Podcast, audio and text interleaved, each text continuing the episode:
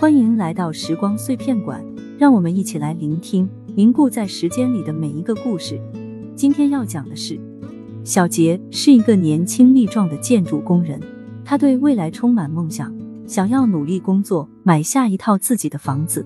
他还想娶一个漂亮又贤惠的妻子，组建一个温馨的家庭。一天，建筑工地发生了意外，小杰被一块落下的水泥砸中，脊椎受了重伤。从此无法行动自如，医生说明他可能永远都要被困在轮椅上。这个结果让小杰陷入了绝望，他再也不会拥有正常人的生活了。在病房的日子非常难熬，小杰每天沉浸在消极的情绪中。有个叫阿静的女护士常来看望他，阿静与小杰年龄相仿，但她总是面带阳光，喜欢给小杰讲各种鼓舞人心的故事。小杰起初不太理会阿静。但阿静并不在意，依旧每周到病房看他。他给小杰读他喜爱的书，和他讨论人生价值的真谛。久而久之，小杰被阿静乐观进取的性格感染，两人成了朋友。出院后，小杰努力适应新的生活。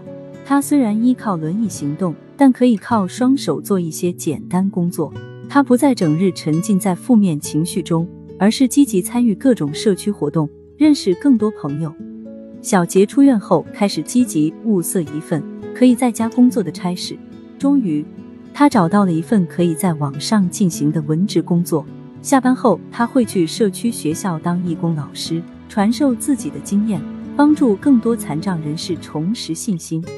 两人开始相互扶持，一起生活。小杰用自己的经历告诉阿静：生命中必然有风浪，但只要不放弃希望，终会看到彩虹。如果你喜欢听我的节目，可以点订阅分享。